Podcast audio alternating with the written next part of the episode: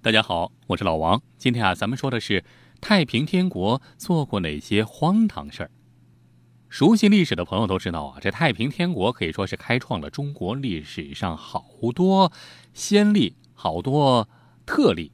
你比如说，以西方宗教拜上帝会的名义组织农民武装，并且把拜上帝会作为太平天国运动的组织核心。这也就算了。再比如，太平军占领了南京前后啊，曾经在武昌、天津、镇江、扬州等地对全体居民实行男女分管政策。这把男的都给弄到男管儿，女的都集中到女管儿，在相当长的一个时间里，就取消了家庭这种社会组织形式啊！这一自古以来从来没有过。又比如，传说东王杨秀清命人做了一张有几十平方米的大床，几十平方米的大床啊，用珍珠做帘子，再镶嵌宝石，床的周围还潺潺流水不断，还养了许多金鱼。据说这张床夏天可以治冰消暑，冬天可以取暖驱寒。这白天。躺在床上可以和部下商议国事，晚上那当然可以和好多美女一起寻欢作乐。尤其是定都南京以后啊，太平天国破除旧例、开先河的事儿就更多了，有的简直让人匪夷所思，是吧？你看，太平天国居然取消了中国历史上所有的年节习俗。哎，那位说了。那过年得过吧？那过春节，那那不过能行吗？哎，他就不过年，春节取消。在太平天国的历法里，只允许辖区内的所有居民过六大节日。哪六大节日啊？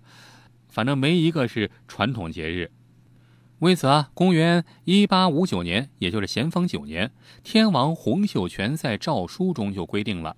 正月十三为太兄升天节，以此纪念耶稣被钉死在十字架上。二月初二为报爷节，二月二十一为登极节，纪念耶稣和洪秀全在此日登极。三月初三为爷降节，纪念上帝首次附身杨秀清下凡传言。七月二十七为东王升天节。纪念东王杨秀清的忌日，九月初九为歌降节，纪念耶稣首次附身萧朝贵下凡传言。这您听听，这过的都是什么节呀？这其实啊，太平军在进入南京之时啊，洪秀全那时候就一头钻入深宫，和后宫佳丽三千寻欢作乐，安享富贵。这天下大事啊，朝政大事啊，不管了啊，也很少见人。因此啊，清朝朝廷就有传言说，从来都没有见到过洪秀全其人。每逢喜庆节日，据说在太平天国的大殿上坐着的是一个木偶。那么，为什么太平天国要一扫中国历史上的所有传统节日呢？是吧？清明、中秋、重阳、端午，连春节都不让过了，像话吗？哎，他还真不让过。这里面还有原因。为什么呢？因为啊，洪秀全、杨秀清他们都认为啊，这个旧历是妖朝历啊，这个清妖历啊，清妖历。太平天国的军民都是上帝的信徒，所以不能按照旧历过节。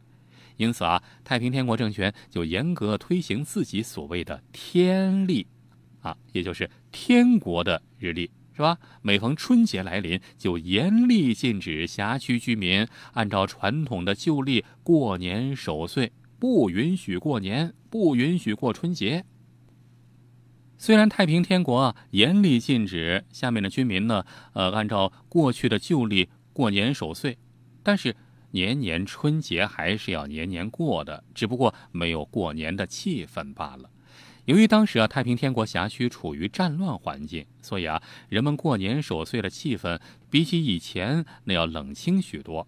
按照太平天国当时的规定啊，过年时过年时不准拜年、不准送礼，不准宴客，不准换新衣服，不准贴春联不准放鞭炮。也就是说啊，禁止所有一切过年守岁的欢庆行为。其实啊，说是禁止，也只不过是禁止下面的普通人民群众过年守岁的欢庆活动，而高高在上的天王洪秀全，呃，像这样的最高领袖们，那并不在禁止范围之内。每逢过年啊，这些太平天国的最高领导们，那就是他们该过年了。这时候啊，就是他们收妾纳妃的盛大节日。据有关史料记载啊。当时啊，按照军队编制，把男女隔绝，男的归了男馆女的归了女馆然后啊，就在女馆里面找啊，挑十二岁到十五岁的女孩中间啊，挑出十五个长得漂亮的、言谈举止聪明伶俐、可爱的女孩，哎，分配给太平天国的最高领导人。分配计划是分给天王啊，洪秀全分给他六个啊，分给东王也分六个，北王分两个，翼王。啊，石达开分一个，这加起来一共是十五个啊，就这么着分的。不仅如此啊，太平天国许多的文官武将在过年的时候，也都争先恐后的给最高领导人大送美女啊。太平天国起义的时候啊，洪秀全号称天王，就有了三十六个王娘。这个到定都天津以后啊，就有了八十八个王娘了啊。说是王娘，那就是妃子呗。因为这个妃子数量太多啊，自个儿都认不过来，八十八个，谁认识谁是谁啊？所以啊，就开始起编号啊，五十三、六十六啊，然后，呃，挑这个数字比较吉利的就往上陪，是吧？其实啊，这些王娘也好，王妃也好，大多都是逢年过节的时候啊，太平天国的那些文官武将送来的贺礼。对于这些送来的美女贺礼，那洪秀全总是来者不拒，一律收入后宫，供其享乐。当时啊，为洪秀全大送美女，已经成了太平天国逢年过节的潜规则。因为送的这个美女啊，送的人数太多了，这洪秀全这个后宫里面塞不下了，这地方太小啊，怎么办呢？那好办，重建天王府，就开始这个大搞土木建设，搞房地产建设。洪秀全的天王府啊，从太平军进入南京城之后的第二个月就已经开始了。洪秀全啊，就放弃了原来明故宫的原有建筑，选择在原南京江宁总督府的基础上进行扩建。新的天王府方圆十里，周围有三丈高的黄墙环绕，里面几十座宫殿金碧辉煌。而且洪秀全还亲自设计了什么九重天庭啊、天福台啊这样一些建筑，其规模、建制和华丽程度啊，啊，远远比北京故宫那强太多了。这天王府里面啊，没有太监。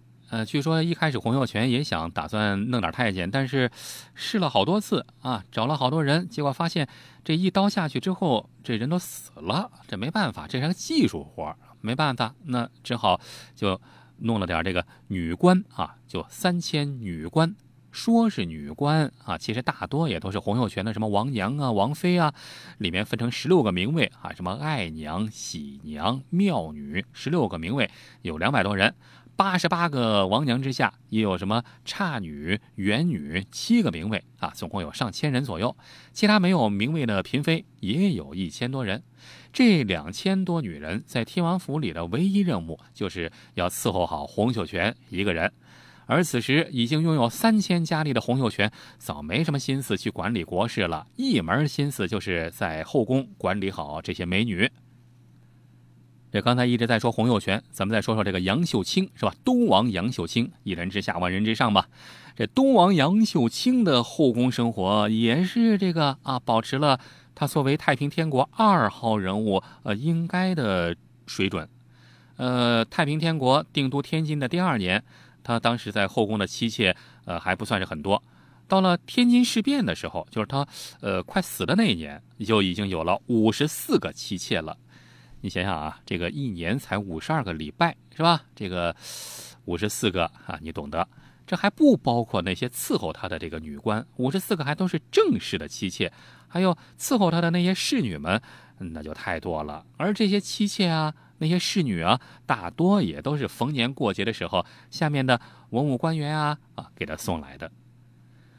因为太平天国实行严格的等级制度，所以在底层的士兵们还都在被迫禁欲的时候，你把人家夫妻两口都给拆开了，什么男管啊、女管啊都不许住一块儿，甚至有偷偷住一块儿的，那还咔嚓一刀一个都给杀了。你想想，这像话吗？是吧？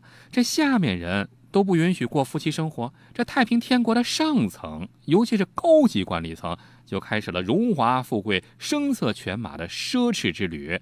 啊，就连翼王石达开，那最少也都是三妻四妾，还有什么英王陈玉成，啊，据说也有八女陪宿啊，晚上睡觉八个女子陪着他。可见啊，在巨大的变化面前，这太平天国这些起义军的领导们，也没人能抵挡得了金钱美女的诱惑。如果您还想看到更多精彩内容，欢迎关注老王的微信公众号“老王讲野史”，里面有更多精彩文章、视频、音频、珍贵绝版老照片。比如，您发送“月球”两个字儿，就可以看到传说中的月球背面照片；你发送“埃及”两个字儿，就可以看到古埃及神秘金字塔和传说中的时空之门；你发送“香港”两个字儿，就可以看到香港十大奇案系列。你发送“苏联”两个字儿，就可以看到前苏联克格勃 UFO 秘密档案的纪录片儿，包括您想听什么故事，都可以在微信里告诉老王。好了，更多精彩内容，欢迎关注微信公众号“老王讲野史”。咱们呀，在微信里再见吧。